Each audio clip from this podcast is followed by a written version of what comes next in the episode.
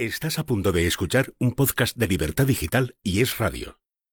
Renfe con la Cultura te ofrece este espacio con motivo del 250 aniversario del nacimiento de Beethoven.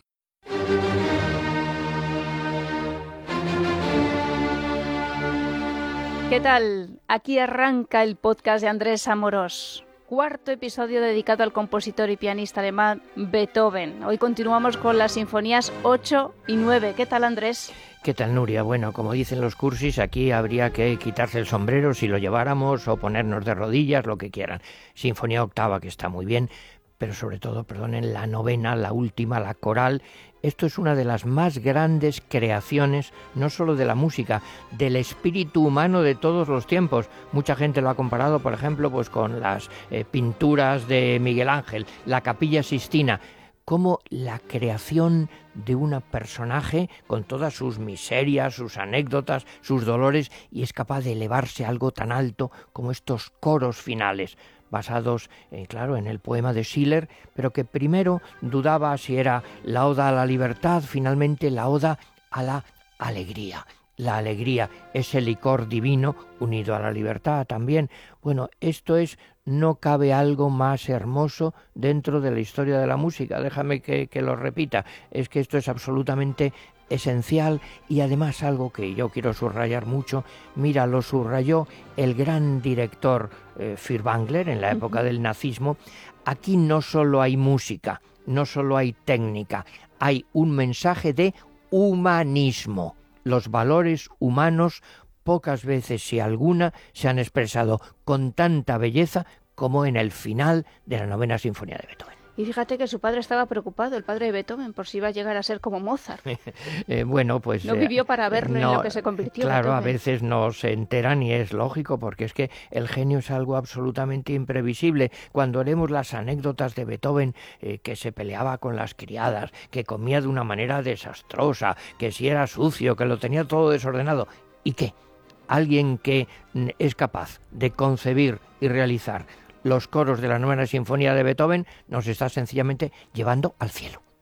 Pues Andrés, yo me callo y te escucho, que es un deporte, digo, esto de la actividad de escuchar que habría que practicar con más frecuencia. Insisto, nadie cuenta las cosas como Andrés Amorós, todo un lujo de episodios, un regalo a los que solo les falta poner el lazo.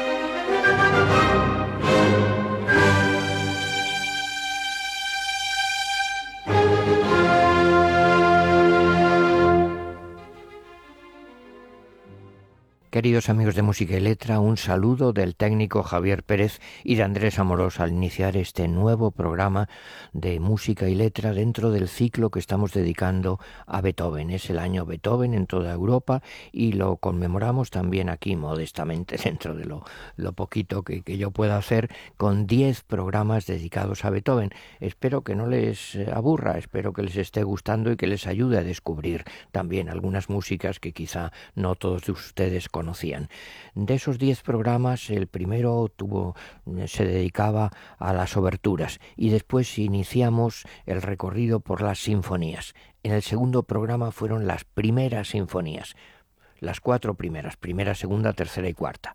Programa siguiente, sinfonías quinta, sexta y séptima. Y llegamos hoy al último programa dedicado a las sinfonías, la octava y la novena y luego pasaremos a conciertos para piano, sonatas para piano, etc. Es decir, que hoy estamos con la cumbre final de las mm, sinfonías. Claro, aquí vamos por géneros, no por cronología. Dentro del género sí que atendemos a la cronología. Y aquí nos encontramos con dos obras pues muy muy distintas, que son la octava y la novena. Muy distintas porque la novena es lo más la obra más conocida, quizá con la quinta, eh, con la mm, bueno, las cuatro estaciones de Vivaldi dentro de la música clásica, pocas más conocidas, y en cambio la octava pues es eh, bastante olvidada. La broma tradicional que se dice, que es que son muy distintas las sinfonías pares de las impares y la gente en general dice que las buenas son las impares, por supuesto las extraordinarias, la quinta, la séptima, la novena, pero bueno, imagínense también nos hemos dejado eh, la sexta por ahí, por ejemplo, bueno, la tercera también es extraordinaria.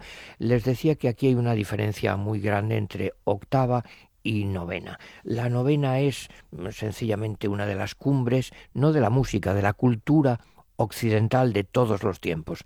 La octava, en cambio, pues es una obra aparentemente sencillita, aparentemente eh, que sigue los esquemas clásicos de las sinfonías de Haydn, de las sinfonías de Mozart, pero claro, fíjense lo curioso que es esto, lo escribe Mozart, esto no al comienzo de su carrera, eso sería lo que hizo con la primera, por ejemplo, sino al final de su carrera, pero vuelve en ese momento porque le divierte sencillamente volver a utilizar un esquema bastante clásico, pero claro, ya con una madurez, con un conocimiento, con una sabiduría pues verdaderamente extraordinarias.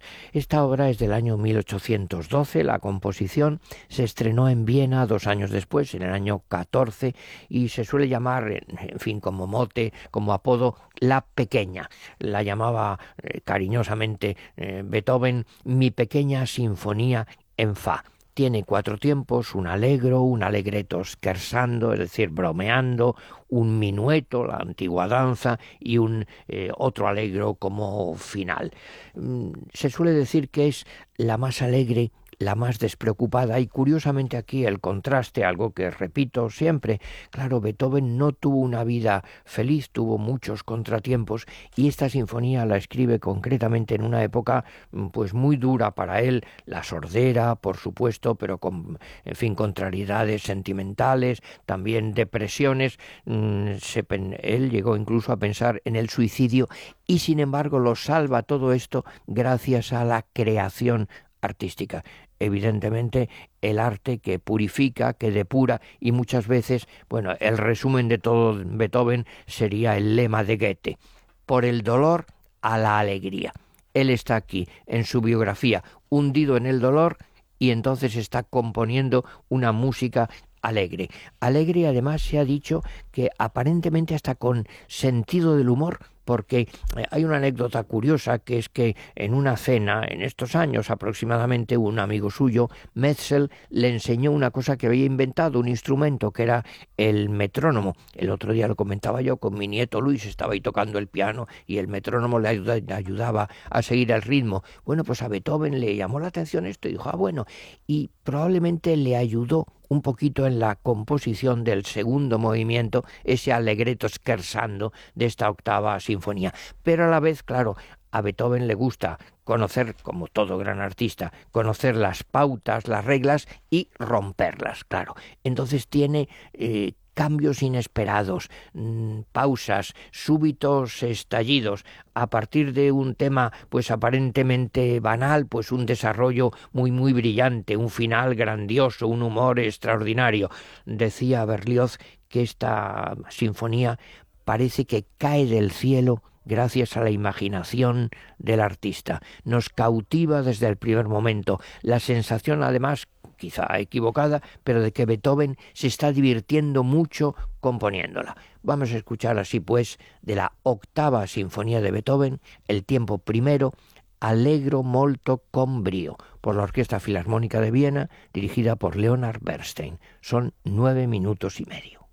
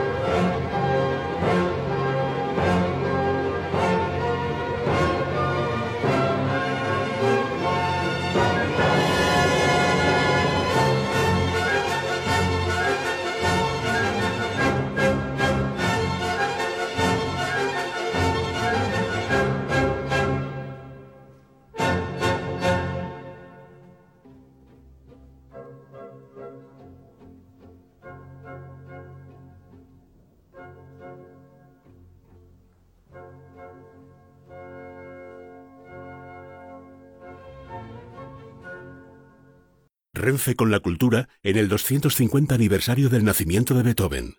Hemos escuchado el tiempo primero allegro molto con brío de la octava sinfonía de Beethoven. Y ahora vamos a escuchar dos tiempos eh, de la novena sinfonía, el tiempo tercero, adagio y luego el final. Y aquí, pues como muchas veces, eh, probablemente yo soy muy consciente de mis ignorancias y es que me da vergüenza eh, hablarles a ustedes de la novena sinfonía, porque esto es como, más o menos como hablar de la capilla Sistina de Miguel Ángel, de las obras más grandiosas, más extraordinarias que ha concebido y creado el espíritu humano. Dentro de la música clásica, muy, muy pocas pueden compararse con la grandeza, con la dimensión extraordinaria que tiene esta obra. Y le subrayo una cosa además, eh, parece una digresión, pero yo creo que me gusta decírselo. No se trata solo de una perfección técnica, que existe, por supuesto, de una orquestación brillante, de unas melodías atractivas. No, no. Es que más allá de eso, lo que hay en Beethoven, mm, si me hacen caso por un momento, recuerden esta palabra, es un humanismo fundamental. Este arte no es una pura diversión, sino que expresa unos valores humanos de tolerancia, de libertad, de respeto, de fraternidad, de aspiración a un mundo mejor. Bueno, bajamos ya al terreno de la música. Y aquí pues nos encontramos con algo que mm, hoy ya lo sabemos, pero que en su momento resultaba absolutamente revolucionario, una sinfonía que por otro lado al final hay canto, hay unos solistas y hay un coro, cosa que en principio no pega con la sinfonía y que por ejemplo eso le fascinó, le encantó a Wagner y luego abrió el camino pues a muchísimos, por ejemplo Mahler, sin ir más lejos. ¿De dónde viene esto? Bueno, les recuerdo brevemente pues eh, la primera noticia del proyecto de Beethoven es cuando tenía 23 años. La hermana de Schiller, el poeta, recibió una carta preguntándole si aceptaría que un joven músico que había ido a Viena a estudiar con Haydn, pues quería ponerle música a esa oda de Schiller. Estamos en el año 1793. Luego la concluye en el 1824, o sea, 31 años después. Fíjense, 30 años dándole vueltas en la cabeza a este proyecto y la concluye tres años antes de morir. Se ha dicho que en qué coinciden Schiller y Beethoven, pues que sentían vibrar en sus almas ese soplo ardiente que venía desde Francia entonces y que se extendió por toda Europa, que sencillamente lo podemos resumir el himno, el lema de la Revolución Francesa, libertad, igualdad y fraternidad, ese ideal de la Ilustración que es la fraternidad universal.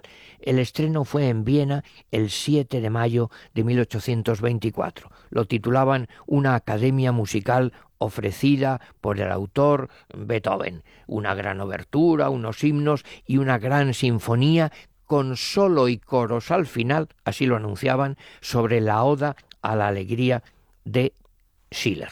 Y lógicamente una obra tan innovadora, pues al principio no fue reconocida. Eh, la crítica dijo, se trata de una monstruosa locura, el último destello de un genio expirante. Es, es una obra de un maestro, pero que ha quedado aislado del mundo por la sordera.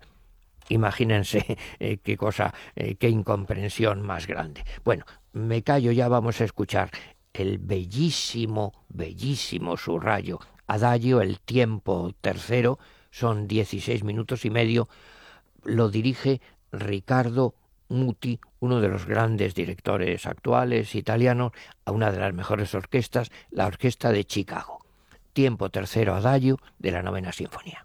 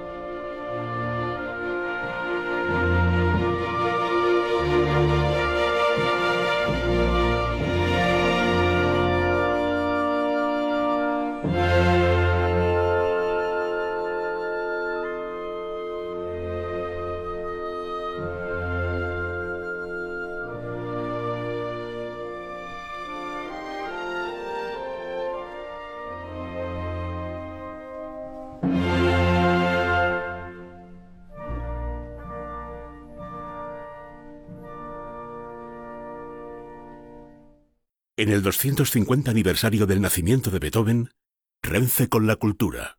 Hemos escuchado el tiempo tercero, adagio de la novena sinfonía de Beethoven y vamos a concluir con ese final grandioso, los coros finales de la novena sinfonía. Tengo muy poquito tiempo, solo les recuerdo la letra, lo que cantan. Alegría, bella chispa divina, hija del Elíseo, ebrios de su fuego penetramos en tu santuario y luego el cuarteto de solistas continúa con el coro. El que alcanzó la alegría de ser amigo de un amigo, el que conquistó una bella mujer, cante con nosotros su júbilo. Y entonces continúan luego tenor y bajo.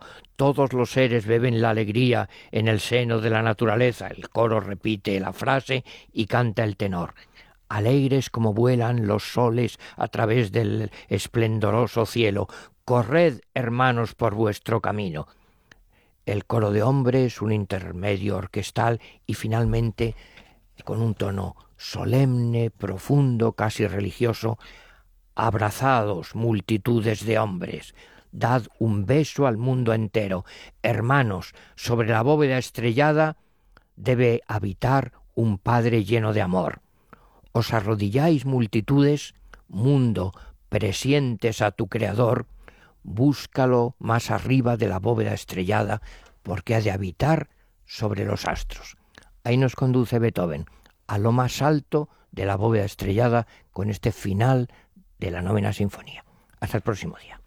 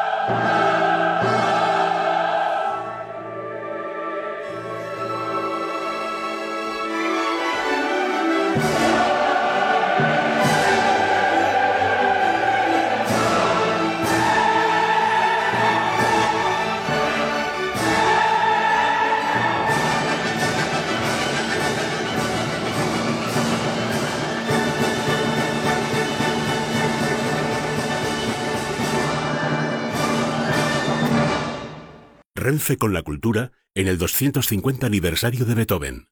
La sonrisa de Paula dibujándose. Porque sus padres por fin van a poder venir a Barcelona a cuidar a su nieta siempre que haga falta. Eso sí que es alta velocidad. Es importante llegar rápido, pero es más importante no dejar a nadie atrás. Renfe presenta Hablo. Alta velocidad para todos. Próximamente billetes a la venta. Renfe. Escucha este y otros programas cuando y donde quieras a través de los podcasts de Libertad Digital y Es Radio. Instala nuestra aplicación para iOS o Android. Entra en nuestra web esradio.fm o búscanos en iBox, Apple Podcast, Spotify y en la web de Libertad Digital y Es Radio.